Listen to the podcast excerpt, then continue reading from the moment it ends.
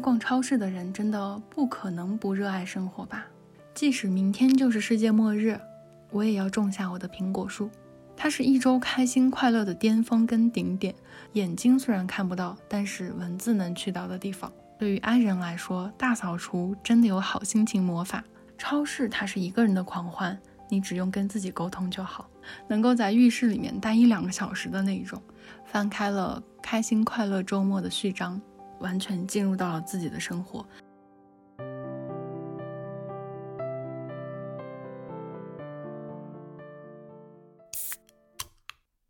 Hello，大家好，这里是大宁，这里是声音版的大宁。今天想要跟大家聊的主题呢，其实是我从大学毕业以来到现在一直在面对的一个话题，或者说是一直在面对的一个课题，它就是一个人的快乐指南。嗯，我今天呢就要给它加一个括号，就是 I 人限定版，因为我发现自从这个 MBTI 这个测试出来了之后，它很清晰的帮我们去划分了。I 人跟 E 人这种之间非常明确的一条界限，就是 I 人他是非常非常非常享受独自一个人的快乐的。那他呢可能会从独处中去获取属于自己的非常独特的能量。那相反，E 人可能会在社交、朋友以及跟别人的互动之中去汲取能量。我觉得这两个还挺不一样的。那我呢就是一个非常实实在在的 I 人。那今天呢，就想要跟大家来聊一下，作为 I 人，作为喜欢独处的人来说，在一个人的时候可以获得极大满足、极大快乐的一些事儿。本期节目由 Tizo 通勤耳机陪伴播出。我个人很喜欢 Tizo 的 slogan：当我看到你戴渊这个耳机时，就知道你也在听播客。这个就真的很适合我们 I 人，因为 Tizo 这个品牌它本身的播客基因。渊呢，就等同于社交货币，就不用跟陌生人产生真正的交流，但只要看到对方也带着渊，就意味着你们之间有一种默契。可能你们都在一起听着播客，也很有可能呢，你们正在一起听着大宁聊聊，就很奇妙。不夸张的说呢，渊现在已经成为了我的主力耳机。虽然我也有很多其他的耳机，但是我的佩戴频率最高的还是渊这个耳机。很大一个原因就是它真的非常的舒适，不管是它的降噪深度、声音质感，还是佩戴方式，用一副舒适的耳机，对于听播客来说，尤其是通勤路上时间不会很短的人来说，真的非常重要。那之前呢，我们聊过异地恋这个话题，那期节目我看大家的反响跟共鸣都还蛮多的。异地的客观存在问题包括了物理的距离，那物理距离呢，会把情感距离缩短。但如果是异地，则需要用一切可能的方式去排解距离带来的不安感受。Tizo 在这个七夕呢，也希望为大家送上一份特别的情人节礼物，让渊的温暖听感在分隔两地的情侣中增强陪伴感。在情人节，不是作为耳机出现，而是一份期盼长久爱情的仪式感的礼物。玩法也很浪漫，感兴趣的朋友呢，可以在 show notes 查看相关信息。好，回到我们今天的主题，我想要说的第一个呢，可能也是很多人大家都会很喜欢做的一件事情，但是大家可能不会把它变成一个爱好去这样定义。但我今天把它定义成我自己的一个爱好，跟我自己的一个快乐指南，那就是逛超市。我觉得爱逛超市的人真的不可能不热爱生活吧。每个休息日的晚上，我都会计划着想要说，嗯，去哪家喜欢的超市去逛逛。我一般的逛超市的契机呢，就是如果第二天是休息日，或者我知道我即将迎来一段比较长的属于自己的时间，然后呢，我就会计划着在那一天晚上去超市逛一逛。就算当天好像劳累了一整天，上了一整天的班，受了一整天领导同事的气，但是呢，我只要进入超市之后。就感觉好像跟自己的那种繁杂的、冗杂的那种工作时间做了一个切割。进入超市的那个瞬间，我就完全进入到了自己的生活。然后呢，在逛超市之前，我就会先思考说，如果是要买那种水果呀、买酸奶、买牛奶什么的，我可能就会带一个稍微大一点的购物袋。如果就是毫无目的的，只是想要进去逛逛，感受一下超市的氛围的话，可能就会带一个很轻便的购物袋，随便塞到兜里或者塞到包里。然后呢，就是进入超市，一定一定一定要推购物车。现在超市里面都会有很多的那种购物筐呀、购物篮呀，然后还有那种手拉式的小篮子呀。但是呢，我就一定要推着购物车，好像推着购物车才给我一种超市大采购的感觉，就是那种安心的感觉。然后我可以买任何我想要买的东西，去填满我眼前的这个购物车。然后呢，我就是推着这个购物车，从进门开始，从进门第一排最角落的货架开始，一个一个一个的去逛。我就特别喜欢把超市的角角落落都逛到，可能我根本不需要的什么米面粮油区，我也都会逛，很有意思。我觉得逛超市真的太有意思了。你进入超市的那一个瞬间呢，你也能感受到每一个超市它的氛围是非常不一样的。如果它是那种像沃尔玛呀、大润发这种大型的大卖场的感觉，那你进入超市，首先映入眼帘的呢，就一定是各种打折力度非常强大的折扣产品。然后就会有很多阿姨呀、妈妈呀，在那个折扣产品区去逛啊、挑啊什么的。那如果你进的是那种像欧乐呀、国外精品超市的话，你一进去那个氛围就是非常的生活、非常的高级，它会有很多很多的陈列，给你营造一种生活的充实的感觉。不自觉的在那种灯光跟那种场景的渲染之下，你就会去挑眼前的所有的产品。可能它一份单价对于菜市场来说是真的很高，但是进入超市那个场域里，你好像就是在为那个场景，在为自己的生活买单。有的时候呢，你就会去做一些不怎么理智的决定，但是购物的时候那种多巴胺就真的会分泌，让人很快乐。尤其是在超市里面，你看到那些水果、那些蔬菜、那些非常精美的沙拉、寿司，它们都闪着一种别样的光彩。就好像很生动，所以呢，我进入超市之后，就会把每一个角落都逛到，然后把每一件我感兴趣的、吸引到我目光的商品都拿起来，然后看看它的包装啊，看看它的成分呀，各种各样的比较。所以就是我感觉哈，对于一个爱逛超市的人来说，应该大家逛超市的速度都不亚于逛街，应该会很慢很慢。所以呢，鉴于我这个逛超市非常缓慢、非常仔细的人来说，我觉得一个人逛超市才可以非常的开心、非常的自在。如果是两个人的话，你就会觉得好像有什么人在催着我，或者可能对方也根本没有表示出不耐烦，甚至是愿意陪着你一起逛、一起说。但是呢，我还是更享受一个人来逛超市，因为就感觉那个时间、那个空间就是属于你自己的。你完全不需要去担心别人的目光，或者说是在意别人会不会觉得时间太长等等。那逛超市的时候呢，你就会一点一点找回和自己生活的强链接感。此时此刻，你和你的生活，你们俩谁也没有把谁再抛下了。就通过一件件物品的拿起呀、放下呀、看看呀、摸摸呀，就你能回想到自己生活里的角角落落。那个时候啊。就感觉自己好像啊，我是真实的生活着。反正我是真的很爱逛超市，不管是大超市还是小超市，我感觉超市里的灯光、陈列、音乐、氛围，我都非常喜欢。就超市里总是有非常品类齐全、琳琅满目的商品。这里好像有那种哎新鲜的、没有见过的水果，拿起来看一下。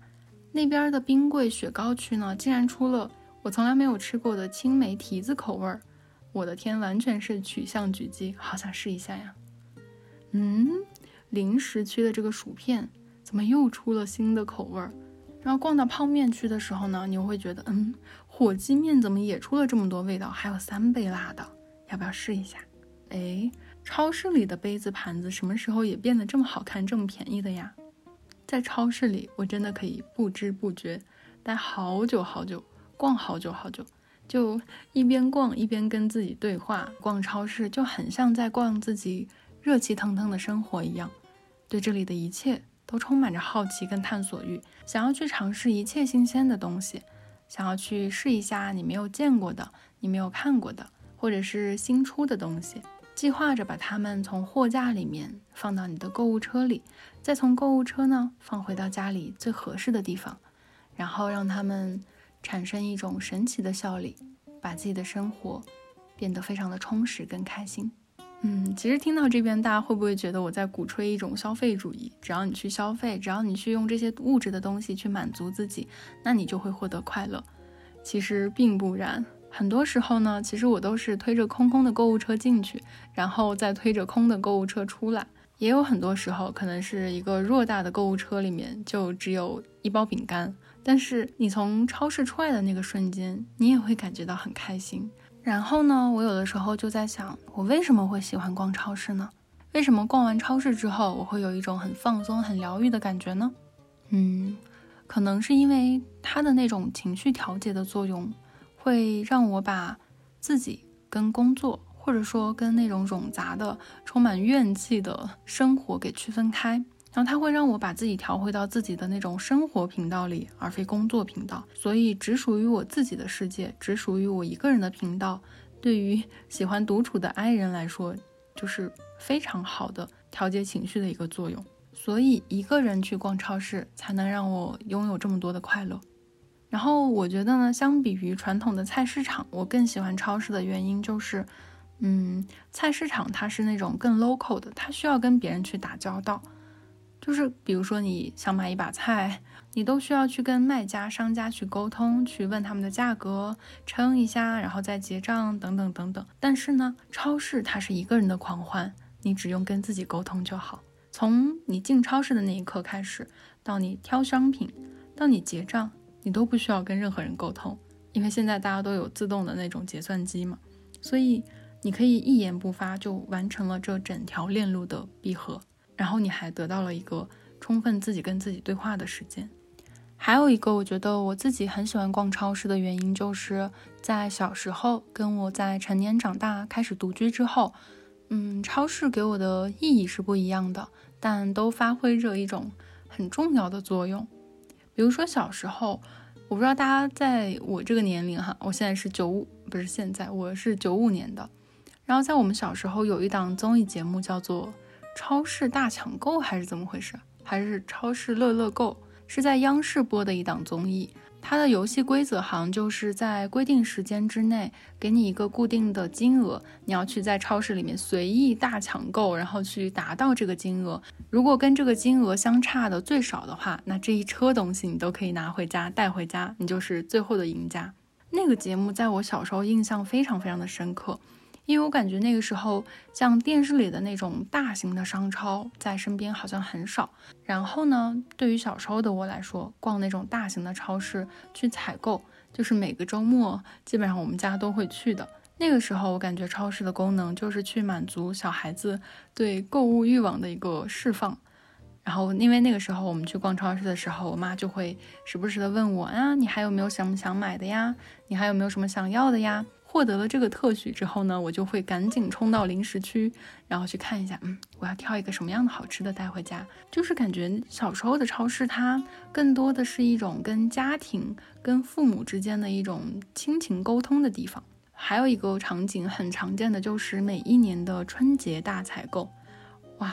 我真的好喜欢春节的时候逛超市，就那种热热闹闹，整个节日氛围非常非常浓厚，年味儿最重的可能就是在超市了。超市会放那种新年好啊、过年好的那种歌，然后呢也会打折促销，你的目光所及都是一片红彤彤。然后在这种红红火火一片节日的氛围之中呢，你再去购物、再去逛超市，就有一种。好像融入了年味儿里，很快乐、很祥和的感觉。这个可能就是我小时候对于超市的印象。那在长大之后呢？我觉得超市它会承接了你自己的一个对未来生活的一个期待，因为在那里你可以去构建起一个属于你自己的独居的空间。那这边呢要打一个括号，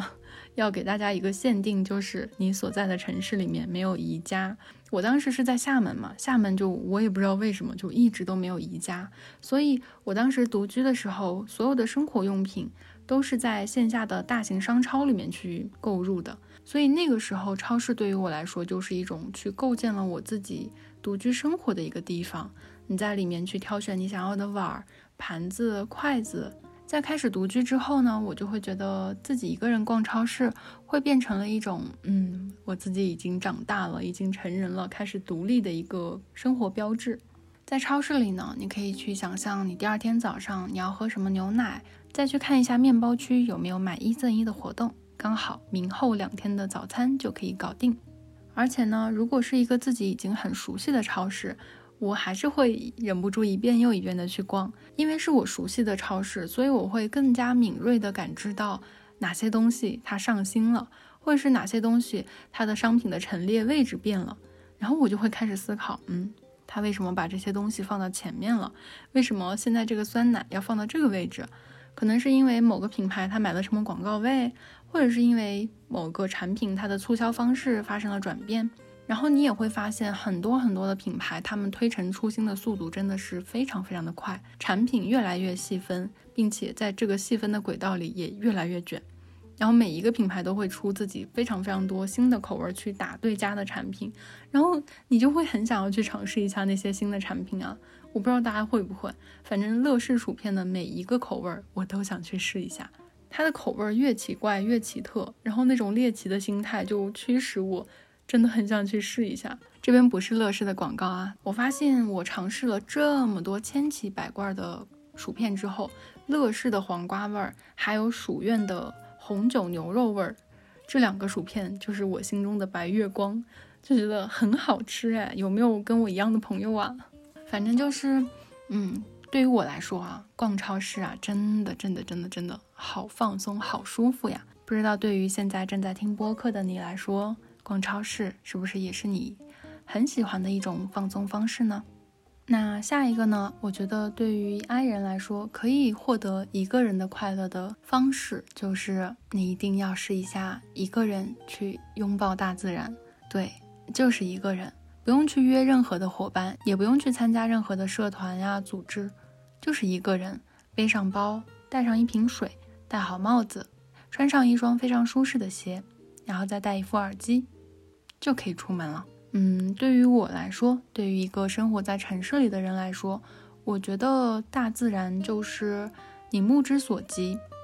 看不见任何人工的东西，看不见楼房，然后看不见街道，这个地方就是大自然，就是那种森林、草地、田园、湖泊，就是那种结结实实的踩在土地上，张开双手呢，就可以让风从你的腋下穿过，深深的拥抱着你。然后你猛吸一口气呢，就可以是那种混着泥土跟苔藓的味道的空气，从鼻腔到身体都清清凉凉下来。这个时候你就能够感受到，好像连呼吸都是一种最佳的治愈方式了。我觉得人在大自然的时候，你会不自觉地产生一种对比的感觉，你会感受到自己的渺小，就好像人在面对宇宙的时候，你就会感觉身边的一切。都好像变得不那么重要。我觉得最放松、最放松的时候，就是一个人去大自然里面，找一块空地，然后你可以坐下来，静静的待着，闭上你的眼睛。人在闭上眼睛的时候呢，你的耳朵、你的听觉就会变得非常的灵敏，然后你就会感觉到，原来风也是有声音的，感受到树叶被风吹着，慢慢的摩挲。然后那个光呢，可能就通过树叶一点一点的跳跃在你的脸上、你的身上。这个时候呢，你就能感觉到自己的脑袋正在慢慢慢慢的放空。其实这两年冥想这个方式用来抵抗焦虑、调节情绪是非常流行的。其实我也试过很多次，但是我发现不行，还是不行。你很难忽视掉的一个客观的原因就是，我们生活在都市里面的人。被动接收的杂声真的太多了，我们可以选择闭上眼睛不看，闭上嘴巴不说，但是却完全没有办法选择关上耳朵不听。每一天都会被迫接收到很多跟自己无关却又不得不听到的声音，这个就让我觉得有的时候真的很被动，信息太爆炸了。其实我根本不想听这些的，我也不想知道这些，但是我又不得不听到，不得不知道。那如果此时此刻，或者是在最近的这段时间，你没有办法真正的去深入到大自然，去拥抱大自然。一款好的耳机呢，它就可以让我们逃离现实生活，进入舒适的、只属于自己打造的真空世界，帮你隔绝一切不想听见的声音。但是呢，有一个前提条件，就是必须要佩戴着舒服，才能够长久的去聆听。那就像今天跟大家推荐的 Tizo 通勤耳机，为什么说它的舒适性强呢？是因为它原创设计的前耳帽加浅入耳式的腔体设计，这样就会更加贴合我们的耳道轮廓，而不会去压迫耳道。带着渊这款耳机呢，就像是给了你一个非常温暖又很温柔的听觉怀抱。那说到大自然，就不得不聊到我最近一年就非常非常非常喜欢的一个旅行作家，也是摄影师，就是星野道夫。那他也是写出了一句我非常非常喜欢，甚至想要奉为人生座右铭的一句话，就是即使明天就是世界末日，我也要种下我的苹果树。啊，我真的好喜欢好喜欢这句话。不知道大家有没有看过那种旅行文学，或者说是游记这样的嗯文学作品？我感觉啊，对于我们这种身在囫囵之中，没有办法随时随刻就出去感受大自然、拥抱大自然的打工人，嗯，看游记、看旅行文学，就能够冲破那种现实的枷锁，完全把自己的身心给剥离开，让心灵跟着作者的文字去到那种。眼睛虽然看不到，但是文字能去到的地方，那就刚好在这边跟没有假期、没有时间、没有办法这么快、这么顺利的去拥抱大自然的人去推荐一本书吧，就是星野道夫这个作者写的《旅行之墓》这本书，我是在去年年底的时候看完的。然后今年的时候就把它全套的整个系列给买下来了。书里写到的就是他去世界的地球的极北之地阿拉斯加去追寻跟拍摄鲸鱼，还有极光，还有冰川。那在去年我看完这本书的时候呢，也是按照惯例，我在微博上写了一篇读后感，嗯，可以跟大家来分享一下当时我读完这本书之后写的当下的感受吧。敲下这行字的此时此刻。来自远古的风正裹住极北之地阿拉斯加的苔原，太平洋的露极鲸正在缓缓浮出海面，月光正在顺着岩壁垂落的冰将它染成蓝色。万物平等共享着同一种时间轴的感觉，每一次都会让我震撼到想要落泪。以前不怎么看游记和旅行文学，总觉得那些地方离我太遥远。这辈子好像也无法企及的失落感，就还挺难受的。但读这本书的时候，却好像能闻到极北之地的原野气味，听到冰川在白夜里崩裂的声音，仿佛轻轻一跃就能去到那个世界一样。原来人类生活的多样性是那么让人着迷啊！我几乎为作者那种神隐般的痴迷和热爱所折服。他在最贴近自然的原始状态下坐下来，陷入沉思。那些人与自然的终极奥秘，我想时时刻刻在内心的某个角落感受到与匆忙的人类生活同步流动的另一种时间。然后作者呢，每年都会去拍摄极光。他是这样描写的：他说，每年三月，我都会进入鲁斯冰川拍摄极光。这是一个能和宇宙对话的神奇空间，在被四千至六千米级别的高山环绕的冰川中度过的夜晚，在漆黑的夜空如活物般翩翩起舞的冷艳，我仿佛置身于宏大的自然剧场，成了宇宙歌剧的唯一观众。我觉得大自然这个东西吧，它对人类都是非常非常公平的。不管是我们现在所说的 I 人还是 E 人，就是不管是谁，只要进入到大自然，你就一定一定会被它治愈。因为你在日常生活中，你是感受不到另一种时间的，在大自然里面，你能感受到，它好像就像是那种平行的空间。你在大自然里面就能感受到，原来这个世界流淌着另外一种生活。另外一种气息，在这里，在大自然里，在风里，在土地上，在森林里，你才能够感觉到一种能够长久的撼动自己自身存在的东西。下一个呢，想要跟大家分享的，我觉得独属于 I 人的一个人的快乐时光，就是周五晚上的一次全身心的 SPA，或者说不是周五吧，就是每一个休息日的前一天的晚上。这个晚上真的是黄金节点，它是一周开心快乐的巅峰跟顶点。然后只要过了这个时间点，那个快乐值就会随着时间递减。那对于 I 人来说，什么样是理想的周五呢？此时此刻，你可能现在正在下班的路上，然后呢，你会发现周五的晚上路上总是非常的拥挤。但是，周五的拥挤好像跟其他时间都不一样。这个时候就算拥挤，你都能够打开手机听听播客，因为那个时候你是没有压力的。那个时候你即将迎来属于自己的时间，所以一切的烦恼都不再是烦恼，都可能变成了你的调味剂。跟着主播一起呢，去度过这段看似不怎么快乐，但是因为它是周五，所以这段不快乐也让你乐在其中的时光。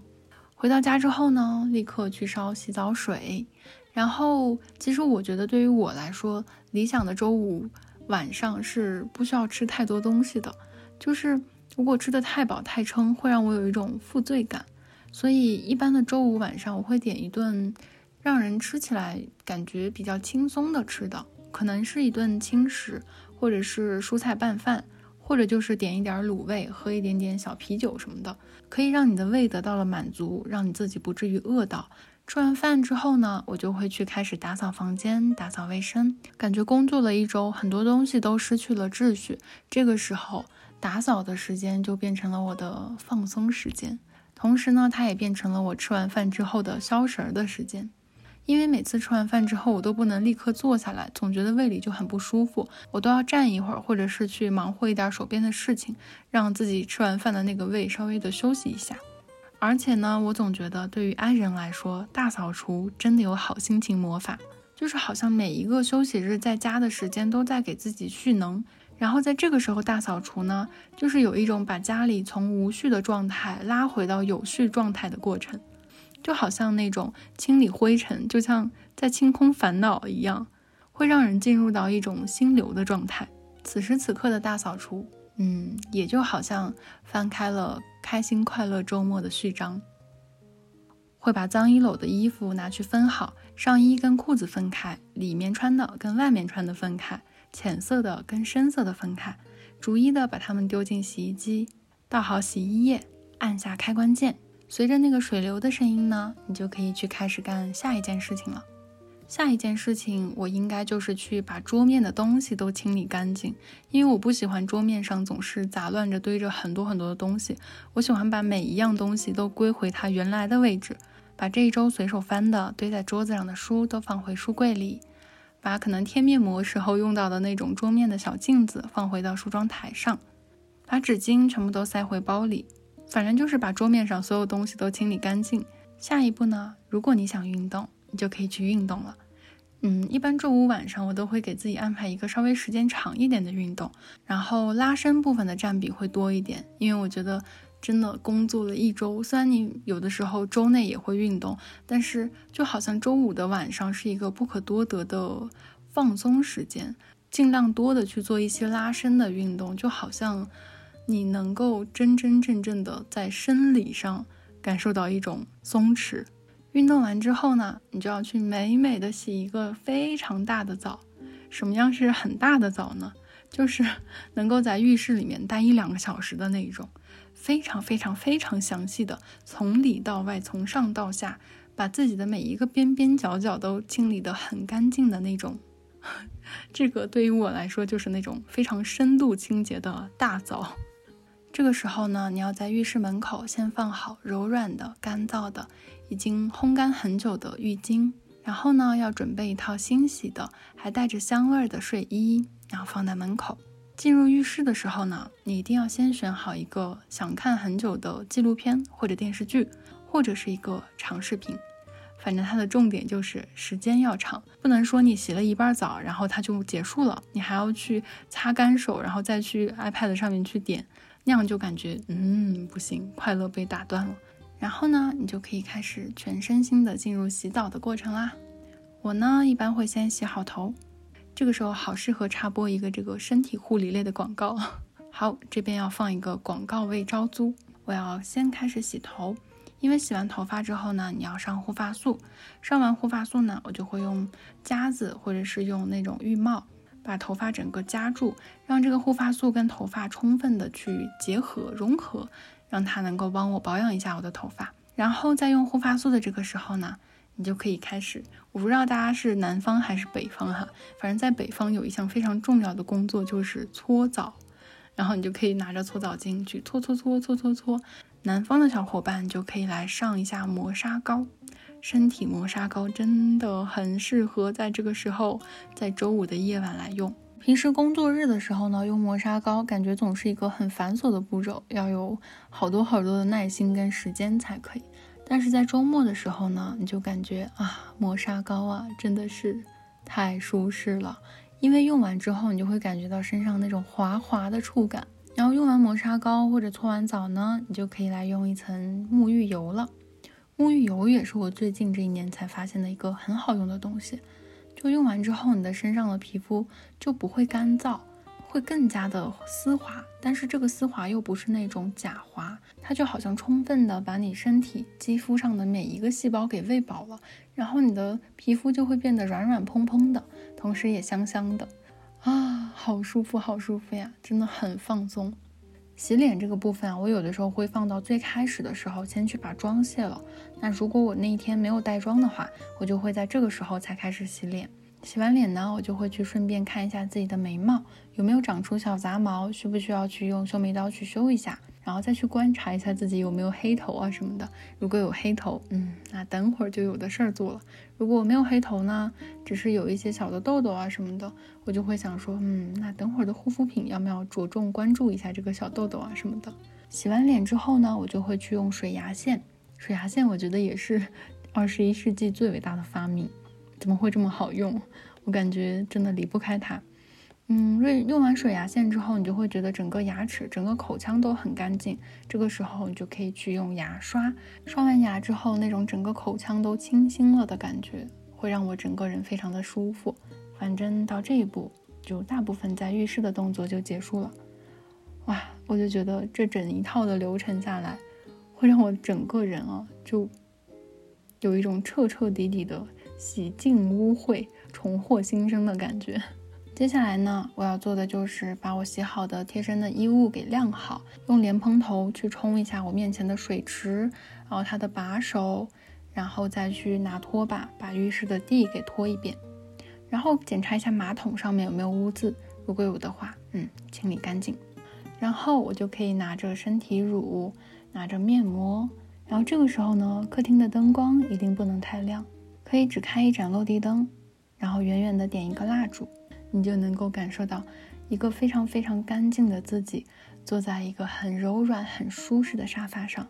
然后你的空间也因为刚刚的大扫除变得非常的干净整洁，就闭上眼睛你都能够感受到那种整个房间昏暗下来，然后到处都是沐浴过后的那种清清雅雅的香味，整个人呢被非常柔软贴合的沙发给包裹住，这个时候你就可以长舒一口气。啊，放松下来。